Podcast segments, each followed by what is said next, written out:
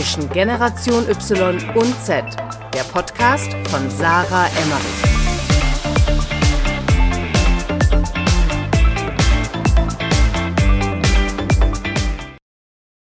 Herzlich willkommen zu einer neuen Podcast-Folge bei Zwischen Generation Y und Z. Ich bin natürlich wieder Sarah hinterm Mikro und habe vor mir sitzen im Zoom-Call, äh, bedingt durch Corona natürlich, die liebe Dina Brandt. Und Dina kenne ich vor allem eigentlich nur durch LinkedIn. Äh, dort ist sie nämlich bekannt als trotziger Millennial. Und das Thema finde ich natürlich furchtbar spannend, auch für den Podcast hier weil Dina sich, glaube ich, noch mehr als ich mit dem Thema Generationen beschäftigt, vor allem mit der Generation Y, um der um die es hier im Podcast natürlich auch ganz viel geht. Deswegen herzlich willkommen, Dina. Es freut mich sehr, dass du heute hier bist und wir endlich mal quatschen, denn ich habe ganz viele Fragen an dich, wie es zu deiner Positionierung kam, was du so machst und ähm, ja, wie du die Generationsthematik so siehst. Genau. Sarah, vielen, vielen Dank, dass ich ähm, hier sein darf, mit dir sprechen kann. Und ja, ich glaube, wir kennen uns eigentlich nur über LinkedIn. Obwohl ich immer so ein bisschen den Eindruck habe, wenn du dich auf LinkedIn schon mal ein paar Mal gesehen hast, äh, es ist nicht mehr wirklich wie, wie Fremde. Das finde ich immer ja. ganz, ganz weird. Ja, ich weiß auch nicht, woran das liegt, aber meine LinkedIn-Bubble, also ich habe auch bestimmt die Hälfte meiner äh, Podcast-Gäste hier, äh, die bisher mhm. da waren letztes Jahr, das waren so 30 Leute, äh, alle über LinkedIn kennengelernt oder bin auf die aufmerksam geworden. Ähm, das ist schon äh, sehr spannend. Aber erzähl doch vielleicht mal ganz kurz ähm, in ein paar Sätzen, wer bist du in deinen eigenen Worten und was machst du? Wer bin ich in meinen eigenen Worten, privat oder beruflich? Gerne beides. Das, äh, ich finde das immer so eine schwierige Frage, weil ich da eigentlich gar nicht wirklich trenne. Also auf LinkedIn bin ja. ich positioniert als trotziger Millennial. Wir branden Menschen auf LinkedIn. Das heißt, wir positionieren Leute entweder im persönlichen oder im Unternehmenskontext ähm, auf LinkedIn, helfen denen bei der Inhaltserstellung, helfen denen bei der Umsetzung. Ähm, und ich bin tatsächlich mit, mit Leib und Seele jemand, der sich für Kommunikation zwischenmenschlich interessiert. Und dementsprechend, ja, ist das so ein bisschen ein Herzensthema, würde ich schon fast sagen. Ja, cool. Äh, in deinem LinkedIn-Titelbild steht, weil ihr sie nicht versteht, erkläre ich euch Millennials. Ähm, was glaubst du denn, warum man äh, die Millennials nicht versteht? Du, gute Frage. Ich glaube, dass wir zuweilen Schwierigkeiten haben zu kommunizieren, was wir brauchen und was wir wollen. Das ist natürlich nicht nur ein Millennial-Thema, aber ich glaube, dass dieser Gap zwischen zum Beispiel der Generation X und der Generation Y, auch die Millennials, ähm, dass der halt dadurch so groß geworden ist, dass wir plötzlich Technologien haben, auf die wir vorher gar keinen, gar keinen Zugriff hatten. Sprich, das Internet hat uns nochmal deutlich schneller gemacht und die Generation vor uns gefühlt so ein bisschen abgehängt. Ich glaube, daraus resultieren unglaublich viele Kommunikationsprobleme. Ja, total. Äh, ist ja dann nochmal extremer in der Generation Z. Aber äh, wer ist denn Millennial für dich? Also was ist die Definition? Weil es gibt ja immer so Jahreszahlen, aber ähm, was definiert für dich denn ein Millennial? Ähm, unabhängig von Jahreszahlen ist es, glaube ich, so ein bisschen ja, eine Art Mindset, das einen Millennial definiert. Ich habe ein bisschen das Gefühl, sehr klischeeartig, dass wir die Generation zu sein scheinen, die am stärksten sich als Crybaby selber sieht in den Generationen. Ich habe den Eindruck, Generation X oder, oder die Boomer, wir sind halt die, die immer durchgehasselt haben und nie den Mund aufgemacht haben und uns quasi die Basis gelegt haben. Wir Millennials sind jetzt die, die quasi Nutznießer sind. Ähm, im totalen mehr oder weniger Wohlstand und Frieden aufgewachsen sind, das gar nicht zu wertschätzen wissen. Und Generation Z sind jetzt quasi die, die uns belächeln und sagen, ey, er kommt ja gar nicht klar. Ne? Also keine Ahnung, was ihr für Probleme habt, ist uns scheißegal. Und Millennials sind so ein bisschen die Snowflakes dazwischen, wenn man so will. Okay, aber findest du nicht, die Generation Z ist eigentlich genauso auch in diesem Frieden aufgewachsen und hat auch eher Luxusprobleme? Also wo ziehst du den Unterschied, wo, wo ziehst du den Unterschied zwischen den Millennials, also der Generation Y, über 25 würde ich jetzt mal vom Alter einfach sagen, mhm. ähm, und der Generation Z, also so zwischen 13 und 25?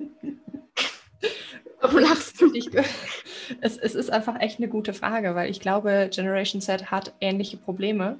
Ich habe mhm. nur den Eindruck, ähm, vielleicht bin ich da auch durch TikTok so ein bisschen geschädigt, aber ich habe so ein bisschen den Eindruck, Generation Z, sorry ob der Wortwahl, scheißt sich halt so gar nichts. Also es ist denen schlicht und ergreifend einfach vieles egal, weil die scheinbar schon so emotional traumatisiert sind und abgestumpft, dass die sich wirklich nicht mehr interessieren. Ähm, ist natürlich ein ziemlich überzeichnetes Bild. Ich glaube, die Generation nach uns ähm, ist nochmal deutlich sensibler in, in vielerlei Hinsicht, vielleicht nochmal deutlich diverser, deutlich feinfühliger, auch im gesellschaftspolitischen Kontext. Wobei wir Millennials immer das Schild hochhalten und sagen, nee, nee, wir sind's, wir sind's, wir sind's.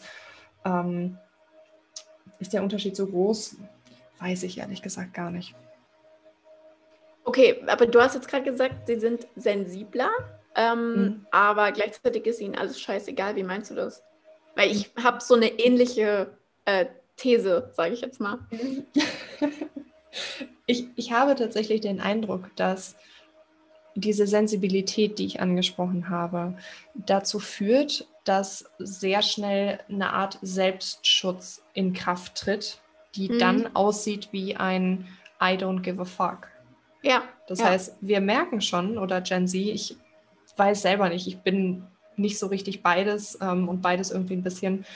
Ich habe das Gefühl, dass man so, so übersensitiv ist und gleichzeitig dass der Welt unglaublich ungerne zeigen möchte, weil man das Gefühl hat, man ist zu sensitiv, weil die Welt einem ja, quasi sagt, ne, werd, werd selbstständig, werd verantwortungsbewusst. Und man steht da und denkt sich, aber eigentlich bin ich auch nur ein erwachsenes Kind. Das darf ich jetzt aber nicht zeigen, weil die spielen den Kindergarten alle so gut wie Erwachsene, ähm, dass ich Angst habe, das deutlich zu machen, zu zeigen, dass ich verletzlich bin. Und deshalb ist es so eine Mauer, die dann da ist, wo man sagt, okay, gut, es interessiert mich einfach überhaupt gar nicht. Scheißegal. Ja, voll, voll, voll gut auf den Punkt gebracht.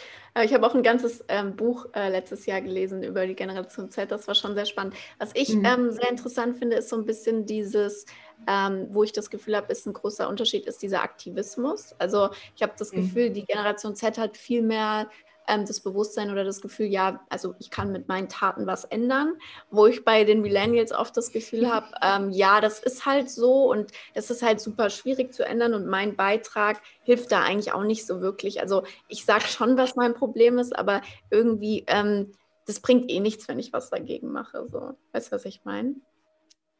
Total. Und ich finde, auch das ist ein unglaublich spannender Punkt, weil ich das Gefühl habe, dass Gen Z den Millennials quasi den scheinbaren Vorwurf macht, den Millennials eigentlich der Gen X macht.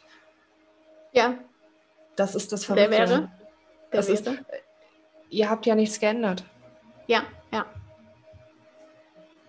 Es ist, also ich muss jetzt nochmal gerade die äh, Jahreszahlen sagen, weil ich weiß nicht, ob ja, jeder, der diese, Folge, der diese, Folge, jetzt hört, so krass da drin ist wie wir. Also die Generation Z ist eigentlich die Generation, würde ich mal sagen, die ab 95 geboren ist ungefähr, ähm, bis 2010, 2015. Es gibt jetzt danach noch keine mhm. Generationsbezeichnung. Das heißt, es sind alle Leute, die eigentlich ein Leben ohne die digitale Welt, ohne das Internet gar nicht mehr kennen.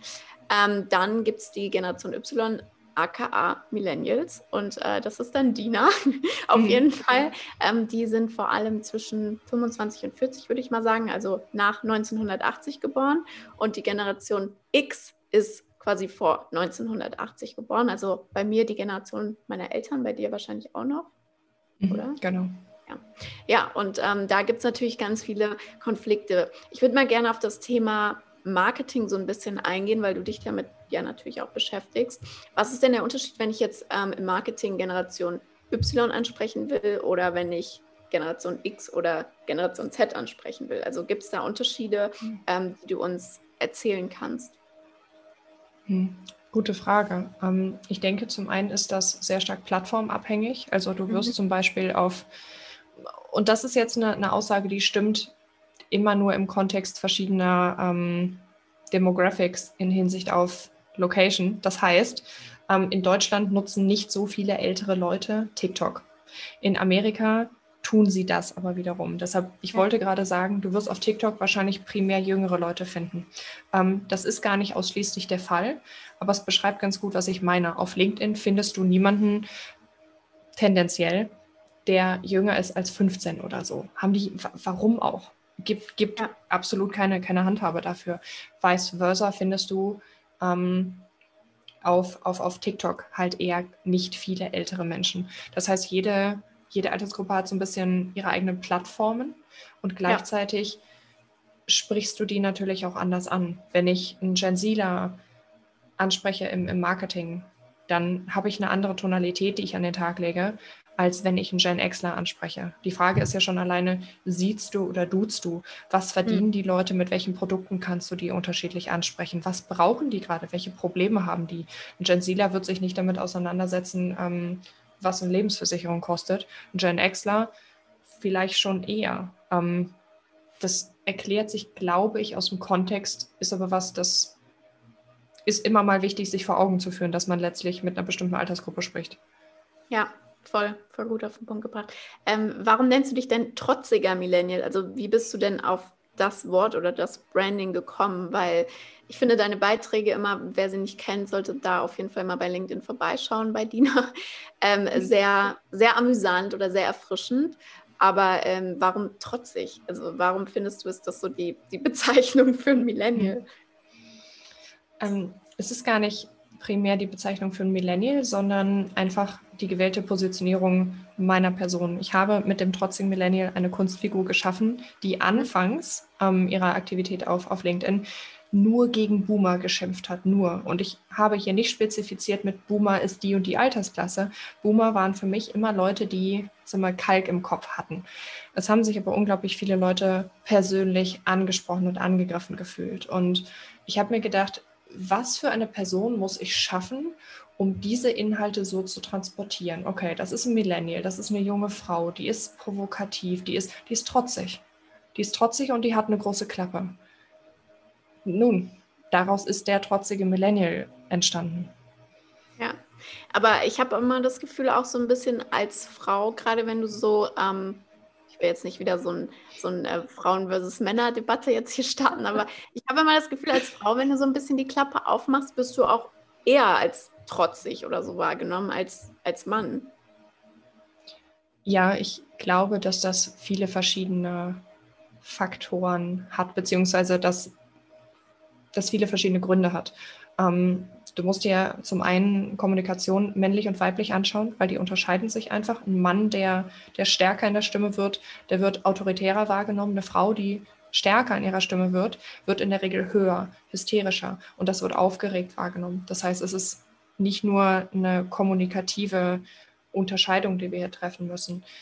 Grundsätzlich würde ich aber tatsächlich sagen, dass die Tatsache, dass ich eine junge Frau bin, die hier in Anführungsstrichen die Klappe aufgemacht hat, dass mir das in meiner Positionierung sehr, sehr, sehr stark geholfen hat. Einfach weil das nicht dieses klassische Stereotypenbild ist von jung und lieb und, und angepasst, sondern eher jemand, der, der kommuniziert wie ein Kerl, aber das ist eine junge Frau. Wie passt das denn zusammen? Das alleine war schon so viel Verwirrung, dass Leute auf mich reagiert haben oftmals, als wäre ich ein junger Kerl, dass die mir wirklich an den Karren gefahren sind, wirklich persönlich geworden sind auch. Ähm, und ich glaube, dass es nicht passiert wäre, wenn ich hier klassisch es ist super pauschal, was ich sage, bitte in Kontext setzen, wenn ich hier klassisch weiblich kommuniziert hätte. Mich hat mal jemand gefragt, warum nutzt du deine Reichweite nicht, um die Inhalte differenzierter zu transportieren? Und ich habe gesagt, na ja, ihr Lieben, zu der Zeit war ich drei Monate aktiv auf LinkedIn, drei Monate. Ähm, ich habe gesagt, ihr glaubt doch nicht, dass mein Account so schnell gewachsen wäre, wenn ich differenziert Themen ähm, in, in der Zwischen, zwischen, zwischen den Generationen thematisiert hätte. Im Leben nicht. Nicht so schnell. Das heißt, ich habe hier lediglich eine Strategie verfolgt. Ähm, kommt natürlich auch wieder auf den Kanal an, hat aber gut zum Bild gepasst. Das heißt, warum nicht dann auch die Strategie fahren? Hm, ja, kann ich gut nachvollziehen. Ähm, wie hast du dich entschieden? Du hast es mir im Vorgespräch schon kurz erzählt, aber hier nochmal für die Zuhörer. Ähm, warum hast du dich entschieden, auf LinkedIn zu gehen und äh, da eine Personal Brand, auch wenn du das Wort nicht so toll findest, mhm. ähm, aufzubauen? Also wie kamst du der Entscheidung? Ähm, ich glaube tatsächlich, dass, dass, dass LinkedIn und TikTok die beiden Plattformen sind, die ähm, in Hinsicht auf Marketing und Inhalte, Content, wie auch immer, die Plattformen sind, die die nächsten fünf Jahre unglaublich relevant sein werden. Ähm, ne, wir, wir haben Instagram, wir haben Facebook, wir haben jetzt auch Clubhouse, alles, alles gut und schön. Die kannst du alle für verschiedene Strategien nutzen. Aber ich glaube, TikTok und LinkedIn bieten hier das größte Potenzial, weil die Plattformen noch nicht so übersättigt sind. Hm. Ähm, das bedeutet, ich bin ein faules Stück. Ich habe schlicht und ergreifend geguckt, zu dieser Positionierung, welche Plattform passt am besten, wo kannst du dich am besten abheben von der Menge. LinkedIn. Wie schaffst du es gleichzeitig, ähm, diese Tonalität beizubehalten und den Leuten nicht direkt zu verraten, wer du wirklich bist. Weil auf TikTok hättest du das Problem gehabt, dass du, du hättest zu viel von mir selber gesehen. Ich wollte eine Kunstfigur schaffen. Dadurch, dass ich Slides am Anfang gepostet habe oder Texte, hast du nicht wirklich erkennen können, wer ich dahinter bin. Das heißt, ich habe diese Kunstfigur weiterspielen können. Das heißt, ich habe eine Plattform gesucht, die mir ermöglicht, ähm, diese Charade irgendwie weiterzuspielen und gleichzeitig den Nutzern nahe zu sein.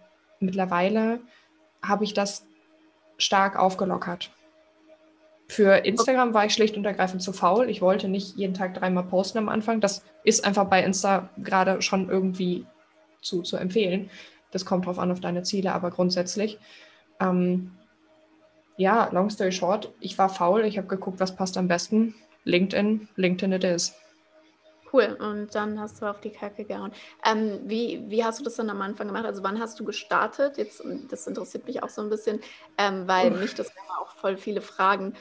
Wann hast du angefangen? Wie viel hast du am Anfang mhm. gepostet und so? Und ich denke mir immer, oh Gott, keine Ahnung, ich habe einfach gemacht. ähm, aber wie, also wann hast du angefangen mit LinkedIn? Weißt du das ungefähr? So richtig aktiv. Ähm, so, so richtig aktiv, glaube ich, im August 2020. Okay. Ähm, damals, glaube ich, dreimal die Woche, zwischenzeitlich wirklich sechsmal die Woche. Mhm. Mittlerweile ja so zwei, drei, viermal die Woche, je nach Zeit und, und Kundenterminen halt einfach. Ähm, genau. Also du zwingst dich da auch nicht irgendwie, weil die Frage kriege ich auch super oft gestellt, wie oft muss mhm. ich posten und tralala. Und ich sage auch immer, auf LinkedIn reicht es völlig, wenn du zwei, drei gute Beiträge in der Woche machst. Du musst ja nicht zwei, drei gute Beiträge am Tag machen wie bei Instagram. Also du zwingst dich da nicht. Das kommt auf deine Zielsetzung an. Also nein, ich zwinge mich nicht. Grundsätzlich mag ich mich nicht zu Dingen zwingen. Ich bin kein besonders disziplinierter Mensch. Ich mache gerne Sachen, die, die sich leicht anfühlen, was nicht heißt, dass ich keinen Bock auf Dinge habe. Aber der Flow ist einfacher da. Du kannst besser mit deiner Kreativität arbeiten, wenn du fühlst, was du tust. Und du fühlst halt nicht, was du tust, wenn du dich durch die Dinge durchprügelst. Ja. Ähm, das heißt, für meinen eigenen Kanal zwinge ich mich nicht. Für Kunden arbeiten ist es dann wieder eine Sache, so du hast deine Commitments, du hast deine Deadlines, du machst halt die Arbeit. Das ist absolut selbstverständlich, ist aber was anderes. Ich selber mache, wie ich in Anführungsstrichen Bock habe und auch dazu komme einfach. Ja. Ja, finde ich mega geil, dass du das auch mal so, so offen sagst, weil, wie gesagt, ja. ich äh, kriege die Frage auch sehr viel gestellt und ich bin da genauso. Also du sprichst mir aus der Seele. Ähm, ich mache mir auch keinen Vorwurf, wenn ich mal zwei, drei Wochen nichts poste. Ähm, du hast jetzt gerade schon gesagt, deine Kunden, das würde mich jetzt nochmal total interessieren. Also, so wie ich es verstanden habe, ist aus dem Ganzen, aus dieser Positionierung heraus ähm, und dass du dich damit beschäftigst, jetzt auch ein Geschäftsmodell entstanden mit Millennial und Friends. Das heißt, du hast quasi eine Agentur, ähm, wo du nicht Unternehmen brandest, wie du sagst, sondern Personen in Unternehmen. Wie können wir uns das jetzt vorstellen? Mhm. Ähm, ja, aus dem Trotzdem Millennial ist Millennial und Friends gewachsen. Ähm, mhm. Das ist mit meinem Co-Founder zusammen. Wir haben uns übrigens auch über LinkedIn kennengelernt. Ganz witzig. Der ist klasse im Netzwerk, hat mich irgendwann angeschrieben und wir haben festgestellt, uff, ja, wir können schon miteinander, also warum nicht auch dann direkt gründen? Ähm, ne? No-brainer, ganz, ganz großes Kino. ähm, ja, dann haben wir halt geschaut, okay, gut, was woran haben wir beide Spaß? Er selber kommt aus dem Mittelstand, also eigentlich gar kein, gar kein Branding-Marketing-Typ. Er sagt auch immer, diese, diese ganze Marketing-Klitsche habe ich gar keinen Bock drauf. Finde ich sehr erfrischend auch. Ähm, das heißt, ja, wir, wir positionieren dann Personen entweder im, wie gesagt, eigenen Kontext oder im Unternehmen, Unternehmenskontext auf, auf Social Media. Gleichzeitig ähm, haben wir aber in München ein Studio, das wir gerade hochziehen. Das bedeutet, die Inhalte, die wir für uns in Zukunft produzieren werden, ähm, Nun, die Qualität, die wir für uns selber anstreben, die möchten wir dann auch an Kunden weitergeben. Das bedeutet, das ist ein etwas hybrides Modell. Zum einen beraten wir, konzeptionieren wir, wir setzen aber auch um und vermieten das Studio hier für Inhalte, die wir dann umsetzen. Das heißt, es ist quasi eine Rundumbetreuung, wenngleich äh, wir mit Sicherheit auch keine eierlegende Wollmilchsau sind. Okay, aber ihr macht das rein für LinkedIn. Genau, wir machen das mit Fokus auf LinkedIn, was nicht heißt, dass wir nicht auch Copytexte schreiben. Das kommt aber auch immer so ein bisschen, bisschen drauf an. Wir haben letztlich gesagt, klar, wir können auch Facebook und Insta und Tralala noch dazu nehmen, aber Fokus auf LinkedIn mit Video hinsichtlich YouTube, mit Audio hinsichtlich Clubhouse. So sind wir mittlerweile aufgestellt. Ist, finde ich, ein sehr erfrischender Approach, ist mit Sicherheit nichts Neues. Wir erfinden da nichts Neues, was nicht schon da gewesen ist. Wir machen es nur einfach so, wie es uns gefällt. Sehr geil. Äh, wie ja. viele Kunden freut ihr da aktuell?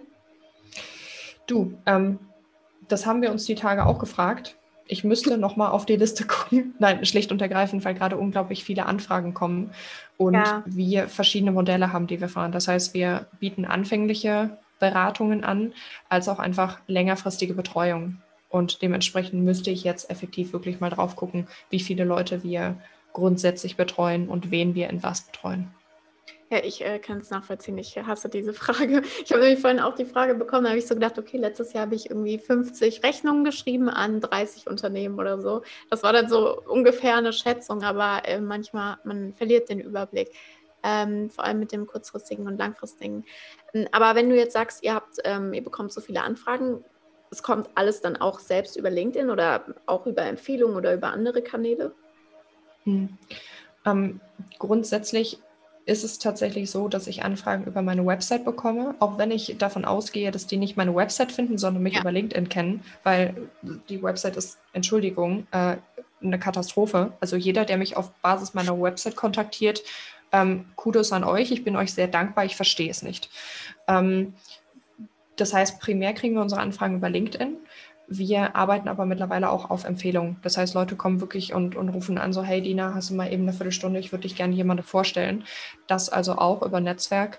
Ähm, mittlerweile muss ich auch sagen, was ich für mich feststelle, ist, ich betreue lieber wenige Kunden und die intensiv, als einfach 15 verschiedene, mit verschiedenen Approaches, einfach weil du dich weniger gut auf die Leute konzentrieren kannst. Und wenn ich eins festgestellt habe, ist, dass zu viele Köche äh, den Brei absolut ver versauen. Also du kannst es echt, echt knicken. Das heißt, mittlerweile lehnen wir schon fast mehr ab, als wir annehmen, ja. was ich persönlich sehr, sehr, sehr begrüße. Ja, total. Also ich glaube, dass ein wichtiger Punkt, den man auch immer wieder äh, hört, ist dieses Thema Fokus. Genau. Und genau.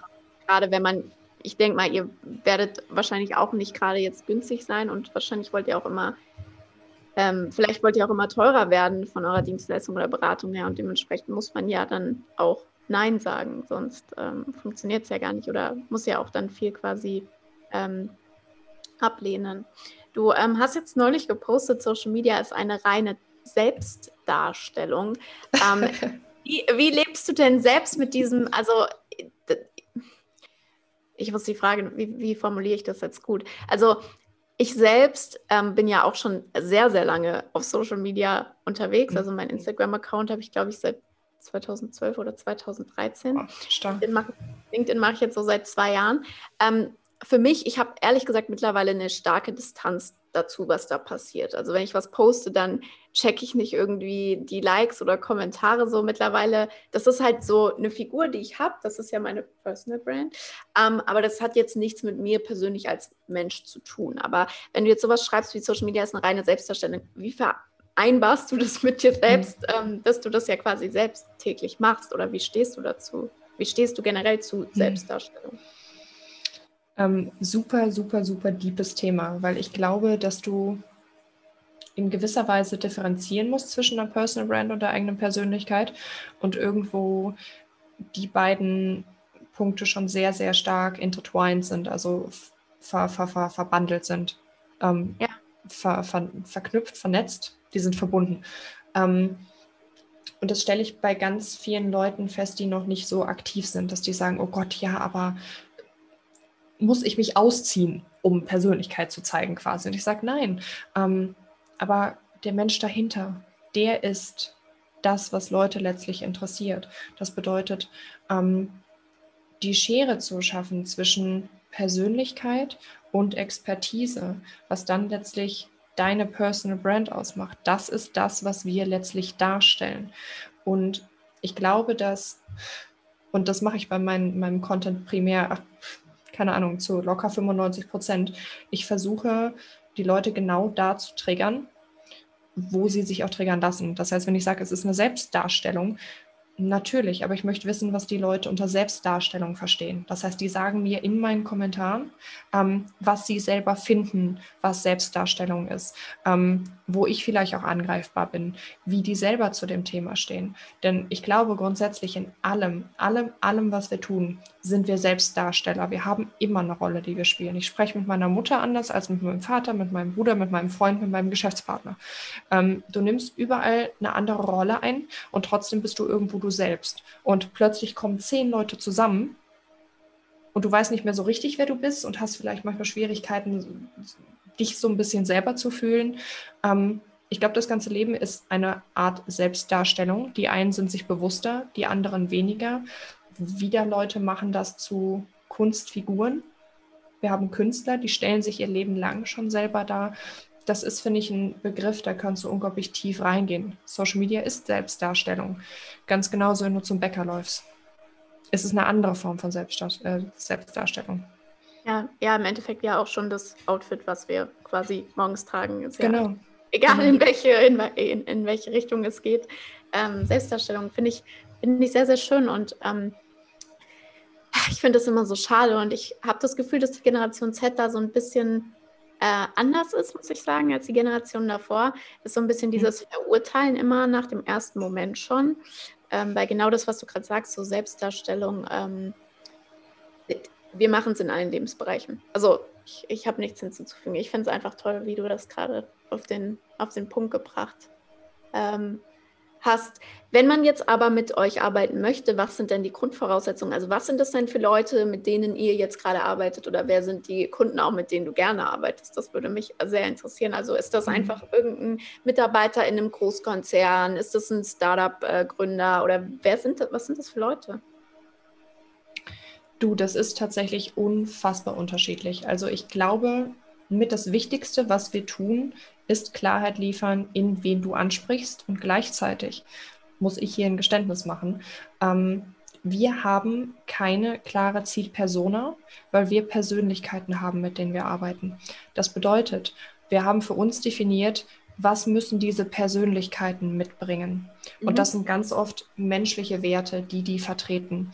Denn wenn du dich auf diese Werte einigen kannst, gleichzeitig ähm, eine gewisse Offenheit gegenüber neuen Inhalten, neuen Formaten. Ähm, wenn du dich darauf committen kannst, dann ergeben sich super spannende Zusammenarbeiten auch, ähm, die du vielleicht gar nicht established hättest, wenn du in erster Linie rangegangen wärst und gesagt, okay, das ist mein Zielkunde. Das bedeutet, wir haben keinen klaren Ziel- oder Wunschkunden. Ich gehe tatsächlich mittlerweile primär nach Bauchgefühl, will ich mit dieser Person arbeiten? Und das ist extrem unterschiedlich. Das sind Leute aus der Kosmetikbranche, das sind Leute aus der Softwarebranche, das sind Leute aus dem Business Development. Das sind extremst unterschiedliche Persönlichkeiten. Und ich finde, gerade das macht auch den Reiz aus, wenn du verschiedene Persönlichkeiten dargestellt bekommst. Das ist das, was mich an der Arbeit so kickt, dass du, dass du eine Varianz hast, dass du Vielfältigkeit hast, dass du nicht immer nur den gleichen Schmarrn machst, weil ich weiß nicht, du kennst es mit Sicherheit von dir. Also mir persönlich wird unglaublich schnell langweilig. Ja. Ähm, ich mache Dinge nicht gerne 50 Mal. Und genauso ist es bei unseren Kunden auch. Äh, ich verstehe dich zu 100 Prozent. Also ähm, ich glaube, da, das ist so der Millennial in mir, den ich in dir erkenne. Aber ich sage das auch immer, also wenn Leute fragen, ja, wie machst du das und Selbstständigkeit und bla. Und ich denke mir immer, ich kann mir nichts anderes vorstellen, als immer mit verschiedenen Kunden arbeiten. Und deswegen mache ich ja auch übrigens Beratung, weil ich mir das gar nicht vorstellen kann, zum Beispiel auch eine, eine Agentur zu haben und einfach Kunden über Jahre hinweg immer die gleichen. Und ähm, mir macht das halt furchtbar Spaß, in ein Unternehmen reinzugehen, denen bei ihrem Problem zu helfen, die dann supporten für ein paar Monate beispielsweise und vielleicht auch mal länger und äh, mhm. dann aber auch mit dem nächsten Kunden zu arbeiten. Deswegen, also ja, ich äh, kenne das von mir selbst. Du hast jetzt ähm, 7410 Follower bei LinkedIn. Was wäre denn, die genaue Zahl habe ich hier vor mir, ähm, was wäre denn jetzt so dein Nummer 1 Tipp oder was denkst du, ähm, war, also du hast vorhin schon so ein bisschen angeteasert, hey, du hast sehr steile Thesen aufgestellt, du ähm, warst trotzig quasi, mhm. ähm, du hast po äh, polarisiert, pulsiert, polarisiert? Polarisiert, ja, genau. Ja. Provoziert äh, und polarisiert, genau. Alles. genau. Würdest du sagen, das ist so das Erfolgsgeheimnis oder ähm, was ist so dein, dein Tipp, was du sagen würdest, wie hast du LinkedIn für dich erschlossen? Also ich glaube, dass es das Erfolgsgeheimnis nicht gibt, weil wir alle so unterschiedlich sind, dass Erfolg auch für jeden unterschiedlich aussehen kann. Wenn du Erfolg jetzt verstehst wie Reichweitenaufbau, dann war das mit Sicherheit eine Kombination aus verschiedenen Faktoren. Zum einen bin ich eine junge Frau, zum anderen hatte ich eine große Klappe. Ich habe schon im Marketing gearbeitet, das heißt, ein paar Strategien habe ich einfach umsetzen können. Ähm, das ist, das ist immer was, was ich Leuten sage, das ist mein Job. Das ist mein Job. Ich liebe meinen Job, das ist mein Beruf, aber es ist mein Job. Deshalb bitte geht nicht davon aus, ähm, dass ich hier ins Blaue geschossen habe. Ich habe getestet, ich teste mit allem, was ich tue, aber ein bisschen Fahrplan war schon da. Das bedeutet, mein Erfolgsrezept war das Dranbleiben, war der Mut, sich zu trauen, Sachen auszusprechen, die Leute vielleicht auch verletzen. Ähm, vor allem aber auch die Kritik darüber, äh, da, dahingehend auszuhalten, weil am Anfang stand ich ganz, ganz oft davor, dass ich gesagt habe, ich mache das nicht mehr. Leute werden mir gegenüber extremst verletzend. Die kennen mich gar nicht. Bis mir klar geworden ist, was da passiert. Das bedeutet, wenn du über diesen, diesen Gap drüber kommst, dass du verstehst, dass das nicht Kritik ist, die mit dir zu tun hat. Oder, wenn sie mit dir zu tun hat, dass du daraus lernst. Das war meines Erachtens nach das, was mich langfristig dabei gehalten hat. Was dann für die Reichweite gesorgt hat keine Ahnung, weißt du, ich bin, ich bin eine junge Frau. Es ist ähm, irgendwo mit Sicherheit auch immer irgendwie die Art und Weise, wie du sprichst. 90 Prozent der Leute, die meine Stories schauen, sind Männer. Es ist immer so ein bisschen zweischneidiges Schwert, verstehst du? Ähm, ja, ich verstehe es sehr gut. Das, das ist einfach so, ne? Das, das kannst du nicht anders sagen. Auf der anderen Seite funktioniert Provokation immer, aber mhm. Provokation um der Provokation halber ist halt auch irgendwie ein bisschen leer. Das heißt, Message transportieren und dranbleiben, für was stehen, Werte transportieren und kommunizieren. Das ist, glaube ich, das, was dich langfristig glücklich und erfolgreich macht. Ja, mega schön äh, gesagt und danke auch für deine, deine Offenheit. Das ist sehr erfrischend, dass du das also, zwar nicht anders erwartet, aber dass du das so auf den Punkt bringst, weil manche Sachen sind halt einfach so wie sie sind. Aber was ich echt festgestellt habe, ist das ja. Einzige, egal auf welcher Plattform, äh, wenn du Content kreieren möchtest, wenn du eine Reichweite aufbauen willst, ist immer Kontinuität und wirklich ähm, ja. Leidenschaft für den Content. Also ich, ich werde das ja auch oft gefragt, ja, wie kommst du denn auf die Inhalte oder wie war das denn bei dir mit LinkedIn? Mhm. So, ich denke mir mal, ich schreibe einfach über das, was mir in den Kopf kommt. Das ist halt das, womit 100%. ich mich wirklich, wirklich beschäftige und ähm, wo ich jeden Tag auch dran arbeite, Social Media und Influencer Marketing. Ähm, da muss man halt auch so eine gewisse, man muss halt einfach drin sein und dann kommt es, glaube ich, auch natürlich. Und dann kann man natürlich mhm. noch so ein paar Tipps und Hacks bekommen und eine Plattform verstehen, aber ähm, ja, wie du sagst, das Wichtigste ist die Kontinuität und die, die der Spaß dran am, ja. am Content total. Ähm, ja, ich äh, würde dir gerne noch viele, viele Fragen stellen, aber ich glaube, dass wir schon ganz viele auch geklärt haben. Ähm, was mich noch interessieren würde, ist, die Frage stelle ich immer am Ende meinen Podcast-Gästen. Äh, wärst du lieber 20 Jahre früher oder 20 Jahre später geboren? 20 Jahre später. Echt? Oh, das ging ja. schnell. Unbedingt. Warum? Ich glaube, dass das, was auf uns zukommt in Zukunft, gerade hinsichtlich technologischer Entwicklungen, ganz ehrlich, heftig, wirklich. Und ich wäre so, so, so gerne später geboren worden, um einfach zu wissen, was da abgeht. Wir werden so viel verpassen. Das ist, oh, ja, aber ich. 20 Jahre sind halt einfach gerade heute extrem viel Zeit. Und wenn du dir denkst, ja. einfach krass, stell mal vor, du bist jetzt erst sieben und, und, und guck dir Tesla an, guck dir Mobilität an, guck dir an, wo wir stehen, einfach. Also, ey, ciao, auf jeden Fall 20 Jahre später. Auf jeden also Fall. bist du 27? Ja. Okay, dann, äh, ich wollte jetzt nicht direkt dein Alter erfragen, das habe ich jetzt mal schlau ausgerechnet. ja, ja. Ja, okay. Genau. Dann wissen wir das jetzt auch. Aber finde ich eine tolle Antwort. Celine hat übrigens das gleiche geantwortet, Celine Forrestiller. Mhm. Ähm, das glaube ich. Die meisten haben äh, gesagt, sie wären gerne da geboren, wo sie geboren sind. Das finde ich sehr langweilig. Ah, witzig, witzig. Ja, es hat, glaube ich, auch viel mit Dankbarkeit zu tun. Ne? Also, äh, nee, wenn ich es mir aussuchen könnte, safe, safe später, ja klar. Ja, gut, zu wissen. Nein, cool. Ähm, möchtest du noch irgendwas loswerden? Ähm, hast du noch eine Frage? Keine Ahnung. Möchtest du irgendwas noch mitgeben an äh, Zuhörern oder wo kann man dich außer auf LinkedIn noch verfolgen oder erreichen, wenn man eine Frage an dich hat? Also ich hoffe, dass mich außerhalb von LinkedIn niemand verfolgt. Das einmal vorab. Ähm, es ist, ähm, ja. Ähm, nee, also grundsätzlich approachable sind wir primär über LinkedIn. Ähm, mhm. Klar, ne? Insta, TikTok weniger, Clubhouse sind wir immer wieder aktiv. Ähm, grundsätzlich bin ich jemand, der sein Privatleben sehr schätzt. Das heißt, ähm, ich bin online erreichbar und ansonsten tut es das auch. Ähm, ich habe ganz viele Fragen, aber ich glaube, dass die alle so super schnell super deep werden. ja. Ja. Ich glaube, ich glaub, das war, also ja, vielleicht nehmen wir noch mal noch ein deeperes Gespräch auf. Aber das fand ich jetzt Voll, trotzdem gerne. Wichtig, ähm, die, die Grundfragen zu klären, was du machst und äh, wie du dich damit beschäftigst, finde ich sehr, sehr spannend. Also Kompliment auf jeden Fall an, ähm, an eure Positionierung und an eure, ja, an eure Dienstleistung auch, wenn ich, auch wenn ich die jetzt nicht in Anspruch genommen habe. ja. Vielen, vielen Dank. Ähm, ich danke dir und ähm, ja, eine Sache, die mich jetzt noch interessiert ist, ähm, du hast jetzt mehrmals Clubhouse erwähnt. Ähm, mhm. Hast du da eine, vielleicht einen, einen, Weekly Talk oder hast du da ein wiederkehrendes Format? Vielleicht möchten unsere Zuhörer da mal reinhören bei Clubhouse. Hm. Ähm, wir sind gerade am Überlegen, was da Sinn macht, weil ich glaube, Personal Branding ist halt extrem überlaufen. Das heißt, was ich gerne mache, sind, sind Deep Talks. Was wir aber tatsächlich ähm, versuchen jetzt wöchentlich einzuführen, sind Content-Fragen für laut zu beantworten, weil ich durchaus auch ähm, auf Stundenbasis berate, weil nicht jeder halt direkt ein komplettes Paket kaufen möchte für ein paar tausend Euro, was auch absolut in Ordnung ist.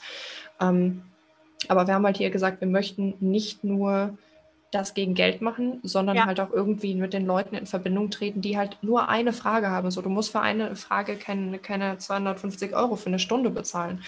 Ähm, kannst du machen, mein Konto sagt Danke, wir freuen uns, aber es ist nicht notwendig. Das heißt, wir führen wöchentlich ein Format ein, was tatsächlich auch heißt, wir beantworten eure Content-Fragen für lau. Und okay. da sind wir erreichbar und hoffentlich äh, mit Rat und Tat ausgestattet. Sehr gut, das war jetzt echt ein äh, tolles Schlusswort. Also hört euch auf jeden Fall, beziehungsweise wenn ihr Clubhouse noch nicht habt, ich gehe mal davon aus, ihr habt, hört euch auf jeden Fall mal Dinas Talk an und folgt ihr auch da. Wie heißt du auf Clubhouse? Ähm, Tromille.